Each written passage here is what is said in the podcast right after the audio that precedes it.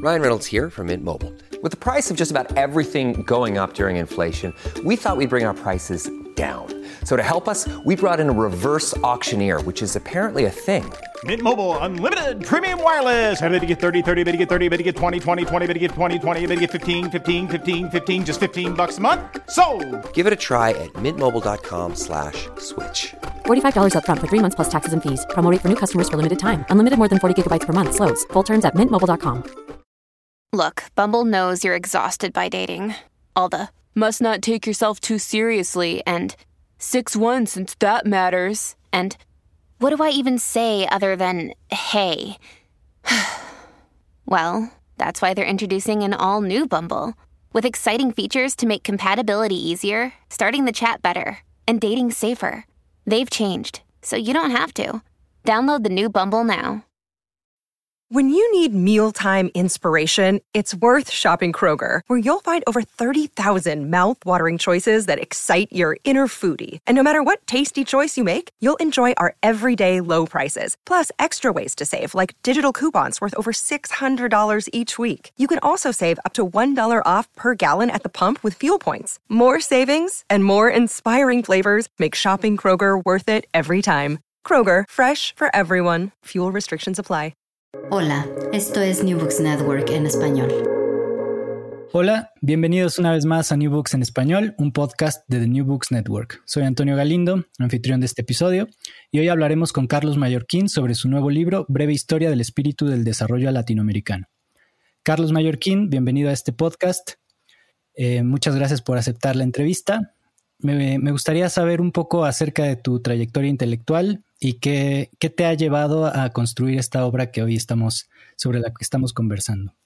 Bueno, primero le, agradezco la invitación, la labor que realizan y mm, obviamente que estoy, pues, digamos, eh, en una etapa en la cual este tipo de comunicación vía ya sea radio o, este mecanismo nuevo, estilo Zoom o etcétera, eh, es nuevo para mí, eh, digamos, y eso se demuestra por, digamos, por la edad en que tengo y en los trabajos que he estado haciendo. Entonces yo soy, yo soy un profesor eh, universitario desde que inicié mi carrera en estas actividades, digamos. yo tengo más o menos, eh, trabajé unos 25 años en la Universidad Benemérita Autónoma de Puebla y en los últimos 12 años después me mudé a Zacatecas y estoy trabajando en la Universidad Autónoma de Zacatecas, adscrito a un centro de investigación que se llama Centro de Estudios al Desarrollo. Eh, estrictamente hablando, yo me formé, digamos, en términos curriculares, eh, literalmente eh, estudié antropología en mis primeros años de estudio. De eso data mi, lo que sería mi tesina de licenciatura, que la hice en Inglaterra. Y después hice en Inglaterra también una maestría en ciencias políticas y economía, donde ya me surgieron una serie de dudas sobre el vocabulario o la narrativa occidental sobre nuestros pueblos, sobre lo que hoy llamo la periferia, eh, digamos, del mundo, en, esta dicotomía que subraya previa entre centro y periferia, entre países industriales, burdamente hablando, y países que se introducen en el mercado internacional comercial a través de un, una serie de productos eh, sin, ninguna transformación, ninguna tecnología. Entonces, en esta dicotomía centro-periferia, digamos, es que yo empecé a, repensar mi propia construcción personal, eh, intelectual, digamos, ¿no?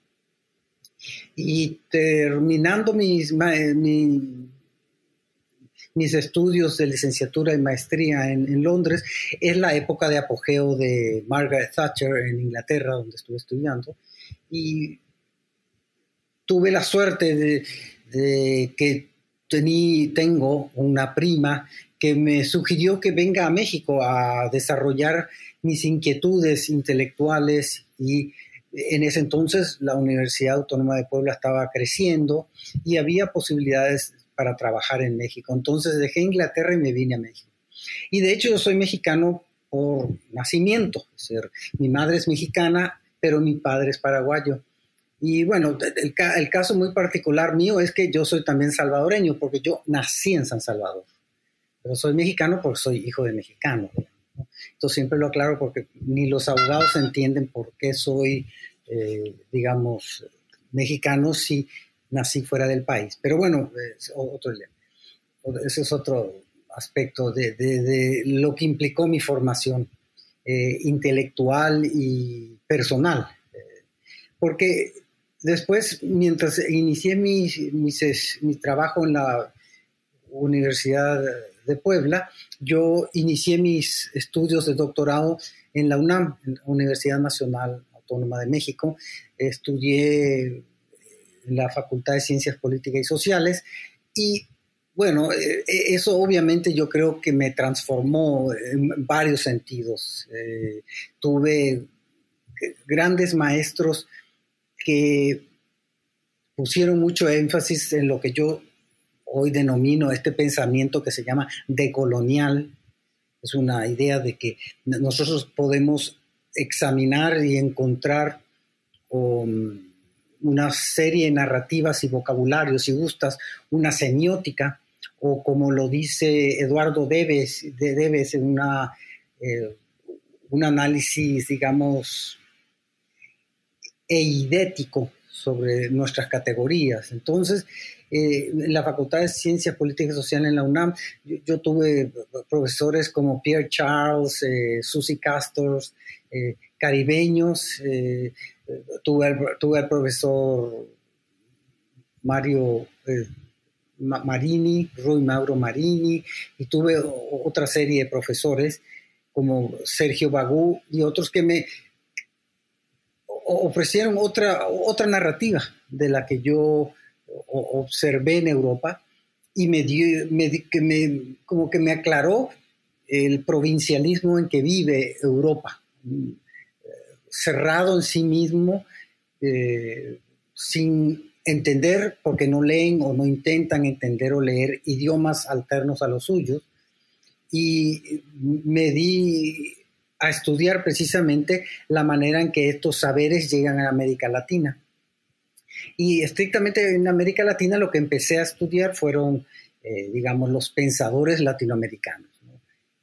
En ese sentido, pensadores en un sentido muy general, digamos. Eh, por ejemplo, la obra de Eduardo Debes, que ya he señalado, es una obra, digamos, enciclopédica. Yo me centré en dos o tres autores y sigo en eso, eh, que burdamente se les puede decir economistas, pero la economía, como desarrollaré más adelante, tiene una, eh, digamos, estructura eh, narrativa, argumentativa, muy distinta a lo que se entiende hoy en día, especialmente por los últimos 25 años, por economía, que es la que reciben todos los jóvenes. Y desafortunadamente la noción de economía en el pensamiento económico latinoamericano tiene todo otras condiciones de existencia. Y así es que eh, mi doctorado lo realicé eh, sobre un examen de la obra de un brasileño que se llama Celso Furtado y ahí está la, biografía que realicé intelectual sobre Celso Furtado. Y desde entonces, pues he estado, digamos, profundizando en todos estos vocabularios latinoamericanos. Y aquí tiene mucho que ver, obviamente, después eh, los exámenes que he realizado sobre otros latinoamericanos que se presentan en el libro y en otros de reciente data, que forman parte, yo diría, de una trilogía. El libro que tú me amablemente me estás dando la oportunidad de exponer o, discutir o, digamos, hacer público, digamos, eh, es parte de, recientes libros. Uno de ellos, eh, digamos, se, dice América Latina y su teoría, y el otro habla de relatos contados desde la periferia. Entonces, este libro forma como una trilogía en el sentido de que eh, encierra todo un periodo que de ciertos autores en particular, donde encontramos eh, la discusión sobre algo que hoy en día eh, se, se contrapone al pensamiento, lo que se llama burdamente neoliberal, que se llama un retorno al pensamiento de Celso Furtado y de Raúl Previch, eh, del estructuralismo, entonces que se llama neoestructuralismo. Entonces, esos aspectos de esos otros libros también señalan la, la, la, inclusión de considerar a otros autores como eh, Osvaldo Sunkel, que es parte ya de una generación ya, eh, digamos, final de lo que fue la gran época de oro. En América Latina ah, se puede hablar de una época de oro en economía, cuando después de la Segunda Guerra Mundial, em, las Naciones Unidas eh, eh, creó una serie de comisiones económicas para el mundo para, digamos, reconstruir Europa devastada. En América Latina, entonces, se pusieron, lograron ponerse de acuerdo varios gobiernos para crear una comisión económica para América Latina. Toda América Latina como que logró derrotar los impedimentos por parte de Estados Unidos de crear una comisión económica para América Latina. Eh, todos los gobiernos, como que la mayoría se puso de acuerdo de, construir esta comisión con el objetivo de dar apoyo técnico para lo que sería la transformación para lo que sería el crecimiento o, lo que, o el desarrollo de las naciones. Y eh, entonces la época de la, después de la Segunda Guerra Mundial hace factible eh, la incorporación no solamente de este instituto, digamos, mundial de Naciones Unidas, sino que también generó fuerza suficiente para que en varios países de América Latina se reconstruyan las carreras de economía, por ejemplo. Por ejemplo, en México la carrera formalmente de economía obtiene su, propia facultad a partir del año 1946. Antes estaba bajo la facultad de Derecho. Entonces, eh, el caso, digamos, único en América Latina como facultad de economía fue Buenos Aires. Eh, ya para el 1918 Argentina tenía una facultad de economía y tal vez tenía una de las facultades de economía eh, al, de, de mayores logros con respecto a los países anglosajones, con respecto al pensamiento que yo llamo occidentrico. el, nivel de, de, discusiones que se dan en la Facultad de Economía mm, Argentina con mucho influjo de pensadores, economistas y matemáticos italianos, es la que forma a alguien como Raúl Previs, por ejemplo. Raúl Previs, digamos que es el más joven de, de aquellos eh, pensadores que a partir del 45 forma parte de todo este claustro que disemina la idea que América Latina tiene sus propios discursos, por un lado, pero además que los discursos que vienen de fuera, que son importados, tienen una serie de graves incongruencias teóricas. Previs fue el primero en que en, su informe en el año 49 eh, para la situación eh, eh, América Latina, para, instalar formalmente a la, CEPAL, dice que, lo, las nociones universales sobre las relaciones sociales que el centro inconscientemente o conscientemente quiere imponer a los a la periferia, hay que cuestionarse. Pero esto no es solamente una idea por Previs. Eh, eh, Cosío Villegas en México, cuya amistad con Previs se, dio a partir de esa época, es similar. Cosío Villegas decía que, el discurso occidental verdaderamente no da cabida a las especificidades y particularidades de nuestra heterogeneidad. Y el concepto de heterogeneidad entonces surge en América Latina eh, como la posibilidad de teorizar, de pensar una gran variedad de relaciones sociales cuyos aspectos cruciales no se pueden delimitar a partir de lo que se entiende por economía entonces, en, en el pensamiento occidentrico y, menos en, en, la, en, los discursos actuales. Eh, entonces América Latina tiene que reconstruir todo un vocabulario, tiene que, que primero demostrar que estos vocabularios no solamente no nos sirven, sino que además si los utilizamos para pensar el centro problemático. Y eh, eso requería un liderazgo intelectual eh, teórico muy importante que lo hizo la CEPAL y otros, ¿no? Claro. Y, eso se puede encontrar en, mis primeros dos capítulos, digamos, ¿no? Carlos, me, gustaría preguntarte precisamente, em, en el libro se, muestra eh, el desarrollo precisamente de este pensamiento latinoamericano eh, y el título del libro me llama la atención que, que incluya la palabra espíritu del desarrollo latinoamericano. y, me surge la duda de si ese espíritu eh, estaría cifrado en torno precisamente a las ideas del, estructuralismo latinoamericano. Eh, ¿Sería ese el espíritu del desarrollo desde América Latina?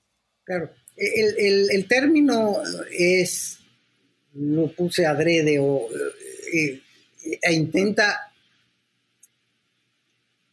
en cierta manera, intimidar a cierto estrategia o ciertas convenciones o ciertas perspectivas que analizan este surgimiento de este nuevo vocabulario sobre la economía a partir de supuestamente discursos que esta narrativa está cuestionando. Entonces, el, digamos, en, en, ciertos marxismos vulgares, el espíritu es algo ideológico, algo irreal, y algo que se contrapone a algo llamado material, y entonces uno tiene que entender las relaciones sociales como surgidas en un ámbito material.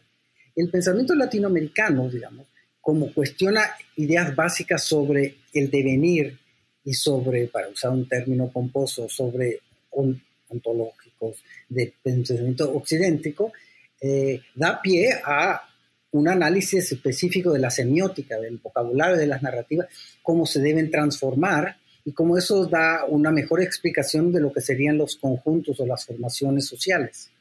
El espíritu es una especie de, movimiento así a lo hegeliano que, que, hasta los años 75, 80 del siglo pasado verdaderamente fue dominante en América Latina y este espíritu estructuralista de cómo pensar las problemáticas concretas, específicas, tiene, un, tiene dos, digamos, antagonismos. Por un lado, la derecha liberal en ese entonces, pero un pensamiento liberal serio, y por el otro está el pensamiento marxista. Entonces, el pensamiento económico latinoamericano que absorbe la importancia central de los antagonismos de, las asimetrías de poder como parte de pensar las relaciones sociales, eh, está obviamente enfrentándose al marxismo de todos los colores que hubo en América Latina.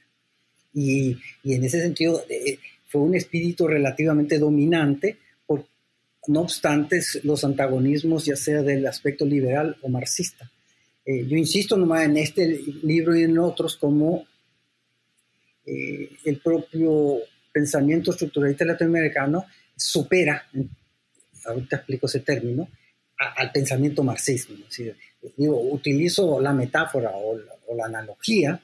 En Hegel hay una noción del Aufbau, de la superación, que, lo que está diciendo es que eh, el, nuevo vocabulario incorpora, no es que es superior o mejor o nada, sino que el nuevo vocabulario incorpora y supera lo anterior y lo incorpora el aspecto crucial del pensamiento latinoamericano, digamos, y central es los antagonismos. Antagonismos como consecuencias de que de asimetrías de poder. ¿Por qué asimetrías de poder?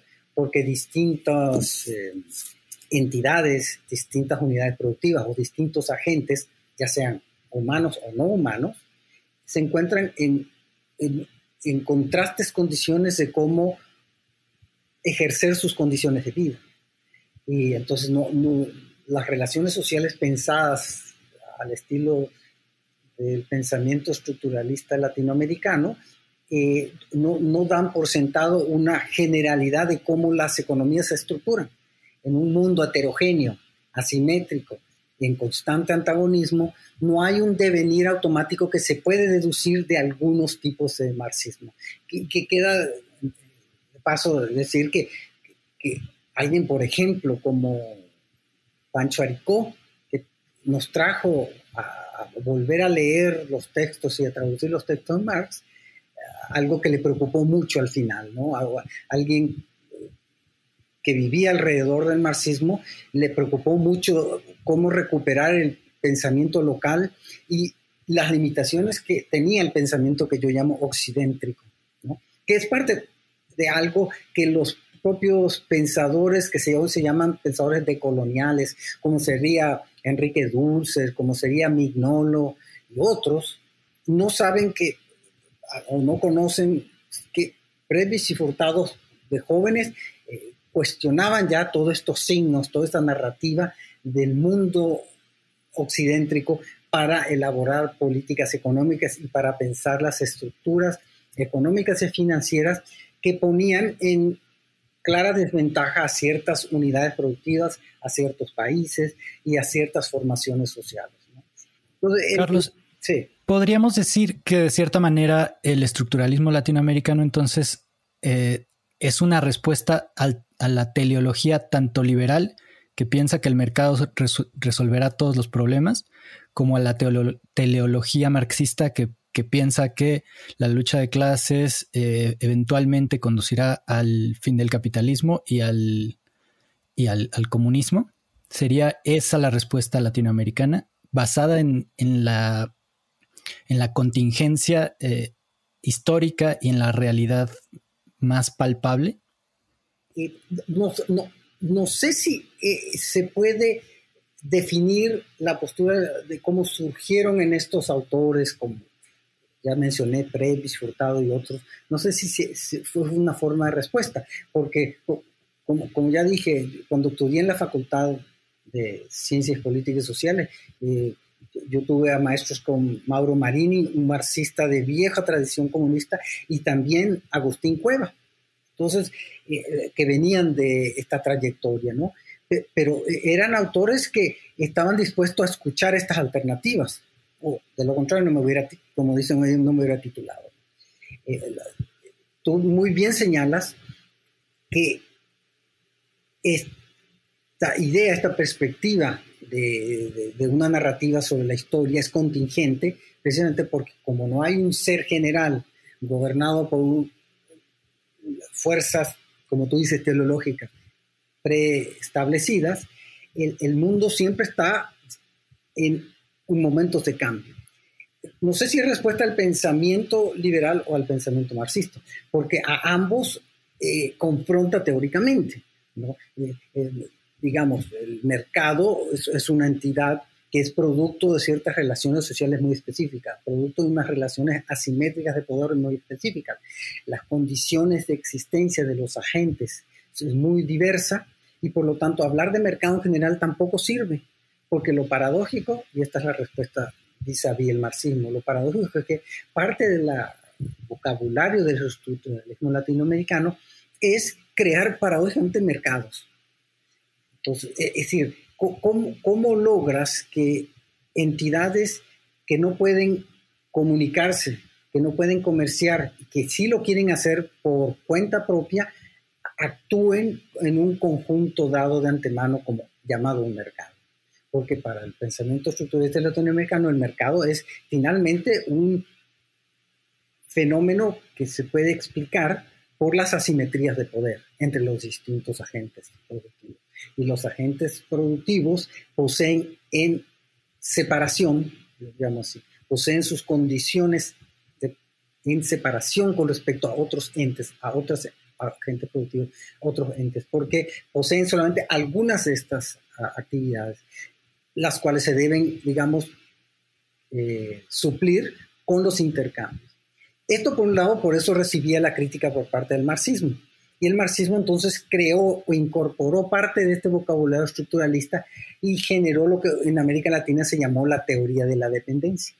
Entonces, la teoría de dependencia como que asumía estos, este discurso de la asimetría de poder entre centro y periferia, la asimetría entre formaciones económicas periféricas que dependían de este intercambio exterior y sus consecuencias y vaivenes económicos negativos. ¿no? Y el marxismo en, ese entonces planteaba eh, este devenir eh, a grandes rasgos eh, que, que, en la perspectiva estructuralista se resolvía diciendo que, que mientras ese movimiento se logra, mientras no, llegue la revolución socialista universal, tenemos que hacer algo. Entonces, eh, es obvio que el pensamiento estructuralista latinoamericano es un, pensamiento dirigido a problemas concretos específicos para transformar la división social y geográfica de las economías eh, de la periferia. Es un pensamiento que ofrece al, quiere ofrecer o cree que tiene un argumento de ofrecer formas de reorganizar la división social, geográfica y tecnológica de los países. ¿no?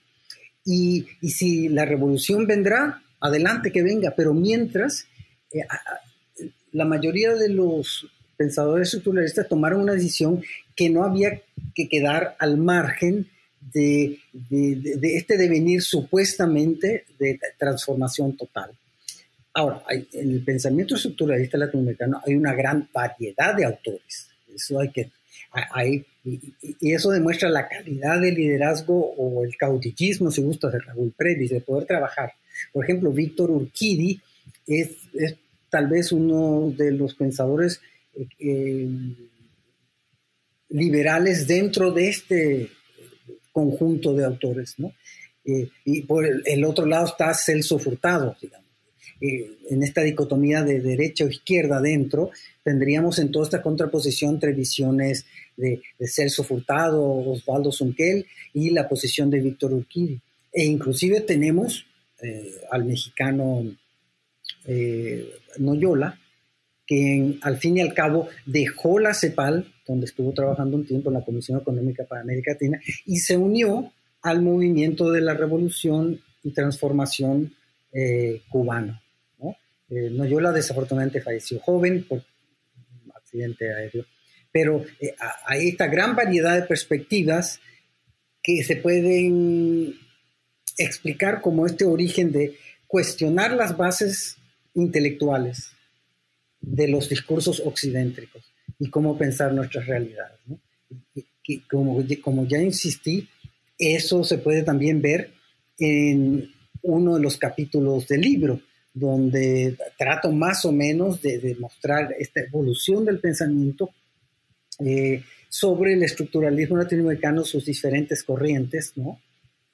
Y e igualmente intento ya a pasar a ver qué ocurrió con la época de Thatcher y Reagan, donde surge el retorno del liberalismo que hoy denominamos neoliberalismo, un retorno a creer, como tú decías, que el mercado va a resolver eh, eh, de manera, entre comillas, eficiente eh, estas grandes masas de, desigualdades y, y, asimetrías de poder vía la distribución del ingreso. el neoliberalismo no más que llegó a América Latina especialmente, es un neoliberalismo que se olvidó de sus bases fundamentales del, rescate del individuo. Es paradójico decir esto, pero el neoliberalismo en América Latina llegó con botas militares, Chile con, con Pinochet a la cabeza y en muchos otros países, y obviamente con el apoyo, como siempre, eh, y desafortunado de la política exterior estadounidense. Entonces, el neoliberalismo es un liberalismo eh, truncado, pues. Pero entonces, eh, tiene, aquí, acá hay una especie de capítulo que explica cómo la crítica del pensamiento neoliberal al estructuralismo está equivocada, pues, ¿no? Y, utilizando sus más importantes eh, críticos. Y, yo creo que esta postura que tienen que defender los estructuralistas siempre va a ser, va a ser difícil porque por un lado, eh, las transformaciones sociales, la reconstrucción social y geográfica del trabajo de las formaciones económicas, implica, supone, eh, como tú dices, tomar en cuenta el, aspecto contingente de nuestras relaciones sociales, el aspecto de los cambios, ¿no?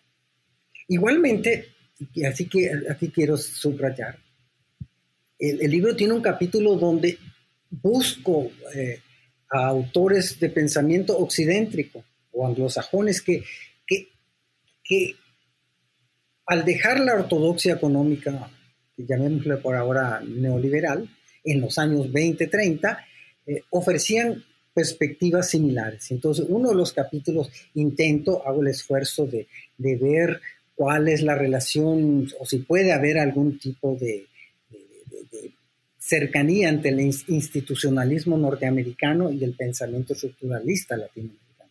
Uno de los capítulos trata de ver cómo el institucionalismo, e institucionalismo norteamericano eh, pierde fuerza en los años 40 cuando la, la, la, disciplina y la estructura curricular en Estados Unidos ah, está cambiando rápidamente y los institucionalistas están desplazados del poder. Entonces, lo, que, lo que quiero dar a entender es que em, examinar posibles lazos o alianzas teóricas con discursos que no tomaron o intentan cuestionar las mismas bases de sus pensamientos. Eh, entonces, el, libro como que eso reúne esta discusión con el institucionalismo norteamericano. Aquí tengo que subrayar que el institucionalismo norteamericano del cual hablo es, es de pre-segunda guerra mundial, porque ah, existe contemporáneamente a través de la obra de North y otros un institucionalismo eh, medio renovado donde intenta teóricamente incorporar aquellos aspectos del dominio del pensamiento neoliberal para pensarse. Y, nuevamente subrayo esto, el, pensamiento estructuralista latinoamericano eh, también está pensando en, el individuo. Eh, la imagen que se ha dado de que la concepción estructuralista de la economía es una concepción estatista, que solamente piensa en grandes entidades y, de participación estatal, no es cierto. Como dije, eh, la idea de reconstruir el panorama el horizonte eh, geográfico de nuestras naciones era lograr cómo se conecten comunidades, eh, lograr mercados para que haya intercambio. Y de hecho, mire, vea, fíjate, mira a Gómez Morín, creador del PAN en los años 30, 40. siempre decía, hay cosas que hay que dejarlo al individuo. Y sin embargo, era, era, un gran creador de instituciones. Eh, digamos que esta dicotomía, hoy los neoliberales han olvidado la importancia de las instituciones sociales, la importancia de crear entidades más allá del individuo, lo cual no significa eludir nuestros deberes y nuestra idea de proteger al individuo. Y paradójicamente el pensamiento neoliberal se ha olvidado de eso. Se ha olvidado de las asimetrías de poder entre individuos, entre entidades, entre productores y ha asumido erróneamente la crítica que se ha dado al pensamiento estructuralista latinoamericano como una concepción estatista o cuasi socialista en, algunos casos. Eh, eh, estas contrapuestas posiciones sobre eh, sobre cómo el estructuralismo latinoamericano defendió eh, sus posturas de política económica son eh, claras en el libro, las desarrollo. Y el, digamos, para, déjame nomás, perdón que te interrumpa, y el último capítulo, digamos, lo que yo intento es ver cómo incorporamos esta visión pluricultural, heterogénea de pensar nuestras formaciones sociales a ámbitos muy particulares. Entonces ahí desarrollo una especie de intento, experimento de, de, pensar el poder regional y cómo uno puede incorporar o dejar de incorporar a comunidades que por cuenta propia, digámoslo así, eh, no se quieren integrar a los grandes movimientos o al gran espíritu del desarrollo, inclusive para decirlo en términos del título y por eso toco el aspecto de los zapatistas en los años 90, eh, cuyo discurso también cambió.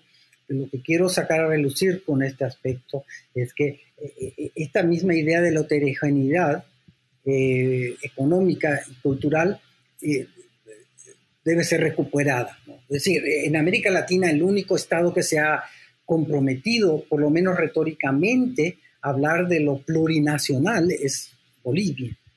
Eh, sin embargo, creo que muchos millones de muertos y nuestra revolución en México no nos ha acercado a pensar esta problemática.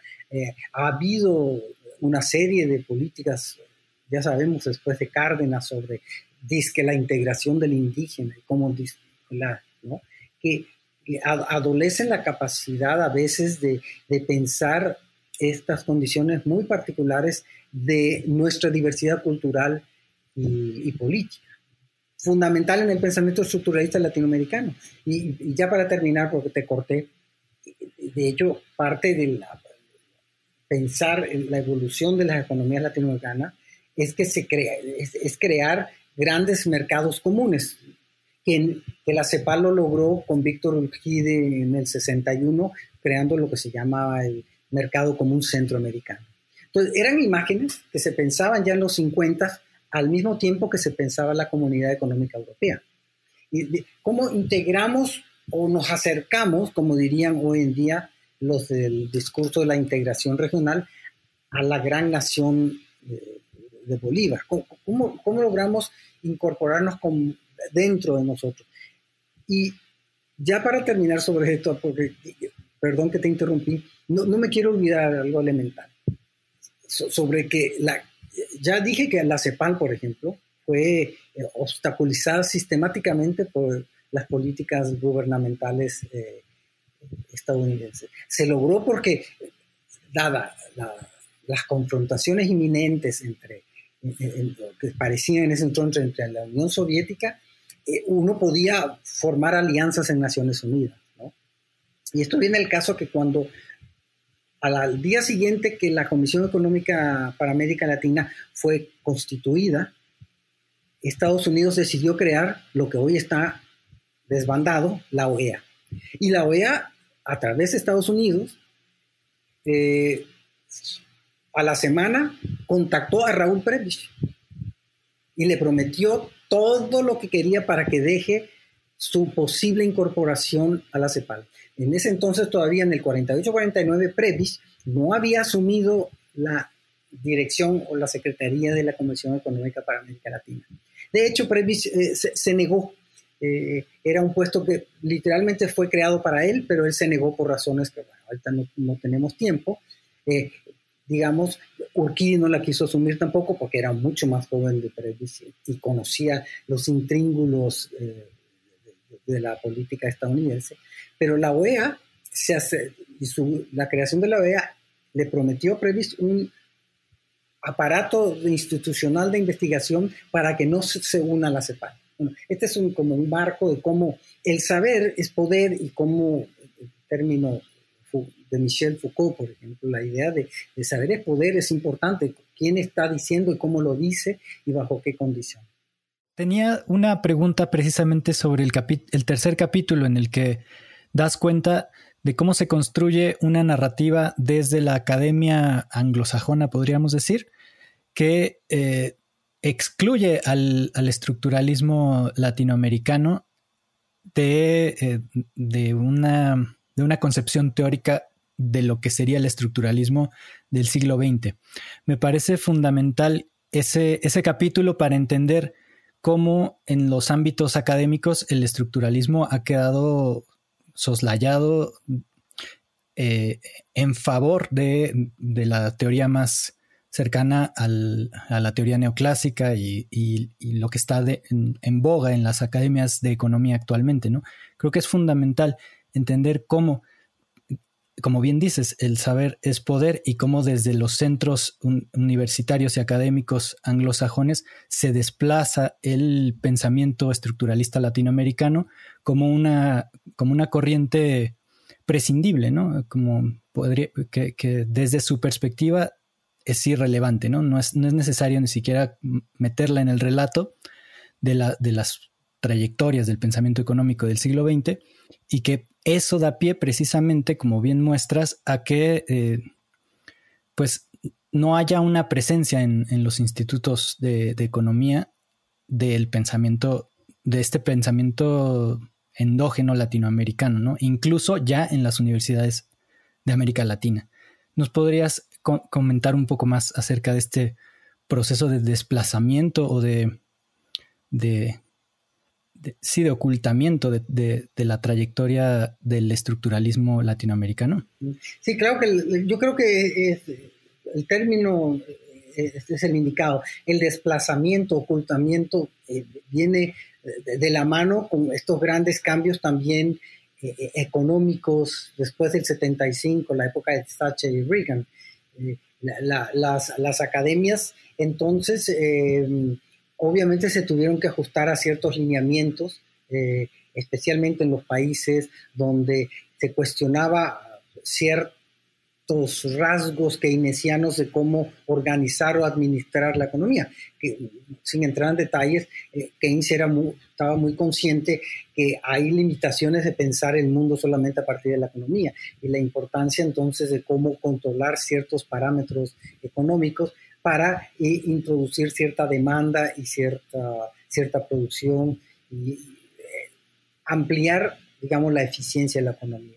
Este, este, este, este esta época de cambios de 1975 en adelante, obviamente genera un movimiento internamente en, todas las academias, hacia adentro en el mundo occidental y también hacia afuera en América Latina. Y entonces la currícula y los, las estructuras de enseñanza en nuestros, eh, en nuestros países sufrieron una grave derrota en ese sentido y fueron desplazados. Primero porque a, veces uno debe demostrar que eh, los discursos dominantes en algunas academias del marxismo hacían a veces difícil la vida y, eh, del estructuralismo latinoamericano. Ya, que, ya que el estructuralismo latinoamericano rechazaba la dicotomía reforma-revolución, y eso eh, siempre estaban entonces como a la defensiva con respecto a esto. Entonces el vocabulario que se va transformando mundialmente implica la, la, situación también de debilidad que presentan las economías, especialmente latinoamericanas. Después del 75, ¿qué, ¿qué, hace Estados Unidos? Rompe con todos los tratados que firmó en Bretton Woods eh, eh, y decidió que eh, el, el, mundo del comercio internacional no se debe regir por las reglas que ellos mismos crearon en el 43-44. Y, y, eso generó una serie de movimientos ahí sí inflacionarios, especialmente en la época donde lo que hace Estados Unidos es inventa, como lo está haciendo hoy, y por otras razones, yo creo congruentemente, inventa dólares. Y inventó dólares a tal nivel que eh, llenó el mundo de dólares a tasas de interés en ese entonces bajas, cuya consecuencias eh, tiene graves eh, efectos en la década de los 80 y 90 en América Latina, porque América Latina se encontró lo que, como ya se dijo, o ya se, se conoce como una década de, no crecimiento, la década perdida. Y eso es porque las tasas de interés cambiaron, Estados Unidos recompone la, la estructura del comercio internacional vía sus tasas de interés y esos adeudos dejan a nuestras economías en una situación de mucha debilidad. Y estas negociaciones se hacen a la par de, lo que tú mencionas, a la par de que, bueno, ¿cuál era el vocabulario que había que desplazar y ocultar, eh, que era el estructuralismo latinoamericano, que en muchos lados se utilizaba explícitamente, sino implícitamente. Y entonces el discurso de, de contraponer mercado a Estado es volver a economías disque abiertas, sin ninguna previsión, que fue otro grave error latinoamericano, abiertas a cualquier tipo de flujo o influjos, eh, que dificultó por mucho tiempo la evolución progresiva de la economía en América Latina. Pero este desplazamiento se da cuando hay una asimetría de poder y una debilidad en la gran mayoría de las formaciones económicas latinoamericanas, porque están discutiendo los, las formas en cómo resolver el tema de la deuda externa. Los inventos estadounidenses del plan Brady y otros, solamente, eh, digamos, lo que querían después era una apertura total de la economía latinoamericana sin previsión de qué sectores, digamos, apoyarlos. Entonces, la, esa, política que se llamó supuestamente la sustitución, la industrialización por sustitución de importaciones, eh, se tenía que echar para atrás eh, porque, eh, digamos, era ineficiente en cuanto a sus logros a corto y a largo plazo. Algo que no tengo tiempo de cuestionar, pero que es verdaderamente, digamos, la leyenda negra estadounidense y de las academias anglosajonas neoliberales. Y entonces en, América Latina se, difundió como ya dije, el pensamiento neoliberal con las botas y los fusiles militares.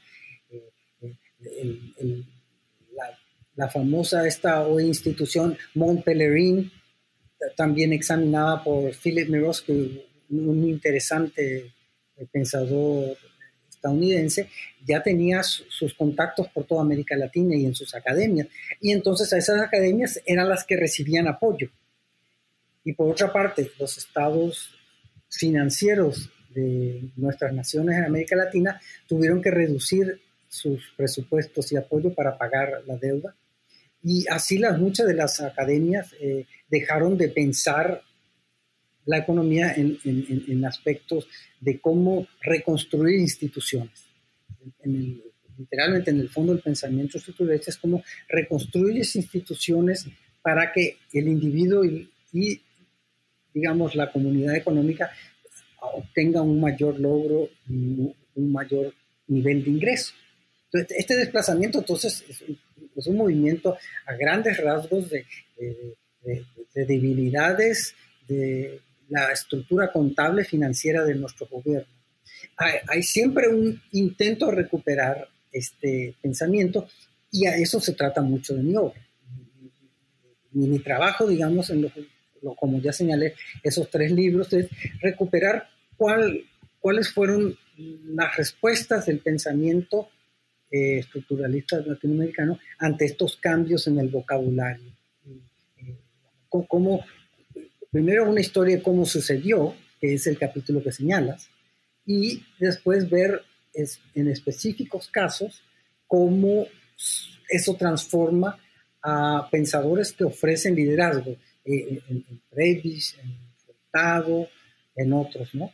Siempre bajo este lema, digo, que hoy en día es mucho común, muy, común, mucho común de que, del pensamiento decolonial, pero los decolonialistas eh, no saben que, que, de eso hablaba Previs en los 40 y 50, y entre paréntesis, Cosío Villega, y entonces, parte entonces mi trabajo es eso, ¿no? y eso, esos son mis cursos los ofrezco en ese sentido, dar una especie de, es un si gusta, es una arqueología. Eh, también a lo mejor lo voy a decir de una manera porque tengo el privilegio de estar en México.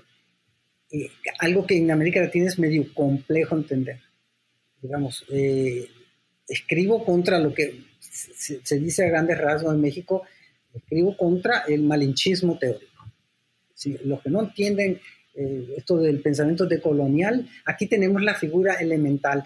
Y lo digo en el sentido coloquial con que utilizamos ese término, porque hoy sabemos que los historiadores hoy han recuperado y han reconstruido, yo creo, hábilmente de la figura de la Malinche, y que, creo que es la adecuada, pero eh, estoy utilizando los términos de Ramos y Paz de los años 50 60, cuando analizan la cultura de lo que se entiende por malinchismo. Entonces, eh, digamos, como que mi trabajo es de construir el malinchismo teórico. Insisto teórico porque no es un tema de, personas o dónde naciste, menos yo que, soy salvadoreño, mexicano, paraguayo, etc. Es, es de construir el malinchismo teórico porque acá existen vocabularios para enfrentar y reorganizar las instituciones sociales. Carlos, pues muchas gracias por tu tiempo. Eh, por último, me gustaría preguntarte en qué proyectos estás trabajando actualmente, qué podremos esperar próximamente de tu pluma. Pues, em, digamos, aparte de mis, de mis clases en la universidad, eh, en el doctorado de estudios del desarrollo, yo sigo en un proyecto que ya tiene larga data, digamos, de una biografía de la obra de Raúl Previs. Eh, aunque su obra ahora está resurgiendo, yo quiero hacer una biografía global de su vida y obra y en eso trabajo actualmente. Partes de, este trabajo ya lo hizo, lo pueden encontrar en, mi libro Relatos desde la periferia, Relatos contados de la periferia. Ya se pueden ver partes de, esta investigación y estoy trabajando en eso. Quisiera poder terminar para el año próximo esta biografía sobre Raúl Previch. Bueno, ojalá te haya sido útil esta plata. Muchísimas gracias por, por, la, por tu tiempo, por estar aquí en esta entrevista para nuestro podcast. Disfruté mucho la conversación y creo que sin duda eh, es indispensable revisar Breve Historia del Espíritu del Desarrollo Latinoamericano para pensar en, los, en las posibles salidas a, a, las problemáticas que la pandemia incluso ha, ha, traído a los países latinoamericanos y bueno, y al mundo en general, ¿no? Eh, muchas gracias por escuchar New Books en español, un podcast de The New Books Network. Gracias por escuchar New Books Network en español.